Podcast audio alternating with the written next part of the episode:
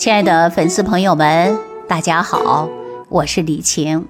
昨天晚上啊，我通过直播啊，跟咱喜马拉雅的粉丝呢进行聊天，从留言互动当中啊，我看到粉丝朋友们呢对于节气的养生还是非常关心的。那就比如说我给大家推荐的当归羊肉汤，那对于咱们那些因为血虚内寒引起的脸色不好，而且呢。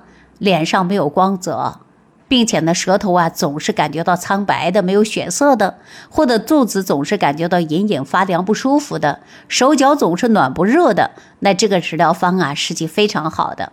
那喝上这个羊肉汤呢，就能起到一个补血温阳的作用。那不妨呢，大家可以试一下啊，因为冬天嘛，大家都喜欢吃点羊肉啊。羊肉呢，毕竟啊，它有点热嘛。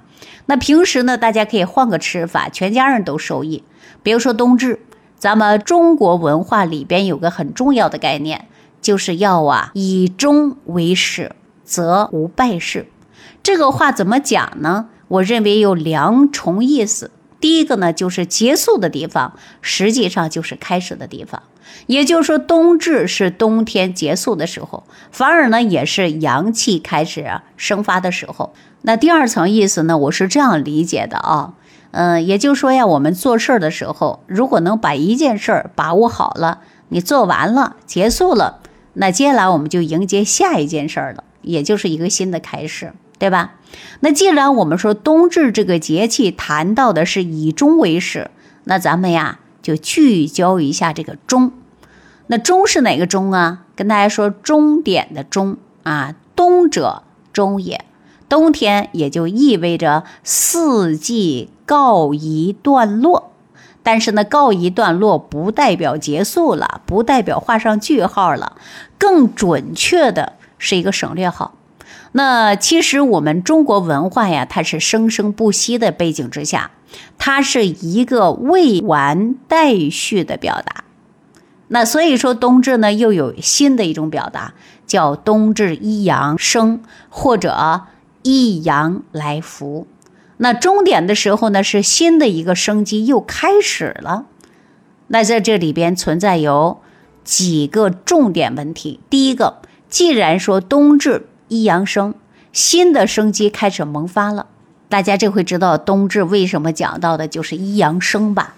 那说到这儿呢，我们把话说回来啊，说我们要不要管它呢？其实我告诉大家，阳气呀，它是要萌发的。这个阳气萌发的好不好，其实有很大的差别。那咱们粉丝朋友呢，可能关心的就是冬至过后，有的阳气怎么样的萌发才是最好的？其实很简单，就是我们的阳气在萌发之前，我们要先把我们的精你得藏好了。那收藏的越到底儿，那将来释放就会越来越充分。给大家举个简单的例子吧，比如说你跳高，要想跳得高，你充分的就要应该有爆发的力量。想跳得高，很大程度取决你蹲的深度。打拳一样的呀，你要打一拳啊，拳出去有没有力量，有没有爆发力？那你必须得收回来的那一刻，你再打出去，对吧？那也就是说呀，你这个精气在冬天的时候你要收藏的，藏得好，你将来的阳气就能很好的生发。很多粉丝会问我说：“那李老师怎么能冬天把这个精藏好啊？”其实我告诉大家呀，有两点。啊，我认为第一点一定要保暖，你不要为了美冬天露个大腿，是不是啊？一定要保暖，因为我们人体受了风寒之后，我们身体呀其实会有一个自然的对应，那就释放阳气，到哪儿啊？到体表去抗寒。最近很多粉丝阳了之后啊，就会有感冒发烧，对吧？尤其我们这个冬天感冒发烧的人特别多，其实的。给大家说啊，就是你穿的时候啊，这阳气浮到你的体表去抗寒，是有一种表现。那很多粉丝呢就不注重保暖嘛，你看总是觉得衣服穿多了臃肿啊、笨重啊、难看啊，他就选择那些单薄的。那你这一单薄以后呢，你这阳气就跑到你体表去了，干啥呀？去给你的对抗寒了。那其实冬天的时候，你这个阳气都没藏在里边，都在体表，那你明年靠什么生发呀？对不对？尤其冬天你没有严严实实的保暖，那么你的阳气啊就一直浮在你的体表，而且很难充分的收藏回去，那你要付出代价的呀。也就相当于说，你这一拳还没有收回来，你下一拳你能有力气打出去吗？大家想一想。所以说，当我们冬天做好了保暖，我们的阳气就不需要浮在表面去对抗寒冷了。那把这个精气彻底的收藏好了，叫蓄势待发。当然，我们收了精气，释放出来的阳气，取决于先天条件，这是肯定的。如果我们原有的精气本来就不足，相当于你的力量本来就不够，那你这一拳收的再好，你挥出去也是软的无力的。所以说，我们在收藏的基础之上，一定要想办法，让我们呢要补充的是什么呀？就是精气。所以说，冬至的时候建议大家吃羊肉，吃羊肉要补的是精气，这是关键呢。那你看，医圣张仲景在《金匮要略》当中就记载着。当归羊肉汤，它能大补气血呀，大家可以吃一吃，冬天的时候可以吃一吃啊。但有个前提，也就是说你吃的过程中不能感冒。那女性呢，来月经的时候啊，我也不建议大家吃，月经之后你再吃。当然呢，昨天呢我在直播的过程中，很多粉丝感觉到手脚冰凉、肩膀发凉的，有漏风的感觉，我建议大家冬天要好好的保暖，可以采用艾灸啊。艾灸也很好啊，对吧？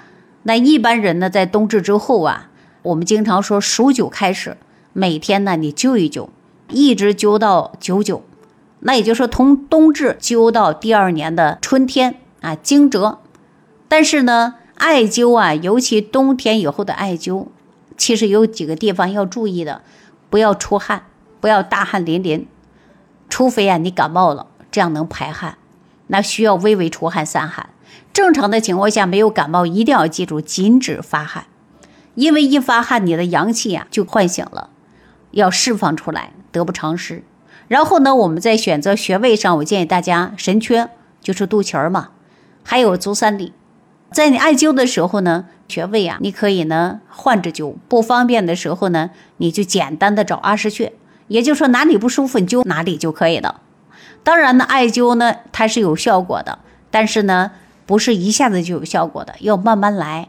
那如果说肚脐儿啊，包括足三里啊，这个穴位很好找，大家没事的时候你就自己灸一灸。那肚脐儿来说呢，艾灸的时候啊，这个热量呢，它能够渗透我们肚子里边，甚至渗透到腰里边，感觉热乎乎的。只要热透了就行了，就意味着你灸透了。不要时间为标准，很多人说我灸半个小时啊，十五分钟啊，我告诉大家以透为标准。啊，不要以时间为标准。当然呢，我要跟大家说了，冬至养生啊，还有个建议就是保暖。第二个呢，我建议大家艾灸。第三个呀，强调大家在冬至的时候一定要想办法给自己的肾精要添足，而且呢，减少损耗肾精。我们冬天说要收藏，但冬天的时候呢，我也建议大家呀，减少夫妻同房啊，减少，但是不代表是紧致啊。那冬天呢，要收藏肾精。那精可藏好了，大家说怎么藏啊？我们也可以通过呢温补肾的一种方法达到藏精。我之前不是给大家推荐过固元膏吗？那你可以坚持吃上三个月，里边有枸杞啊、黄精啊、牡蛎啊，都是非常好的啊，它起到一个收糖的作用。再加上玉竹，它能滋阴。最后呢，还有加蜂蜜炼成的，对于啊精气不足的、肾虚的粉丝来说呢，每天坚持吃上。其实有很好的补肾阳的，在冬天藏好了肾精，那我们来年生发的时候啊，你就有力气了。而且阳气呢，能够在萌发的时候，阳气旺盛的时候，我们身体就是最好的时候，我们的精气才会好。所以大家呢，一定要记住，在冬至的时候啊，就应该让我们的身体呢焕然一新，然后呢，学会保暖，学会给自己身体加分。好了，那关于冬至养生这个话题啊，我就跟大家聊到这儿。如果粉丝朋友们还有一些问题呢，也可以直接留言给我，我呢来跟大家呀共同学习，共同分析身体，让我们的身体呢越来越好。好了，这期啊就跟大家分享到这儿了，感谢朋友们的收听，下期再见。感恩李老师的精彩讲解。如果想要联系李老师，您直接点击节目播放页下方标有“点击交流”字样的小黄条，就可以直接微信咨询您的问题。祝您健康，欢迎您继续收听。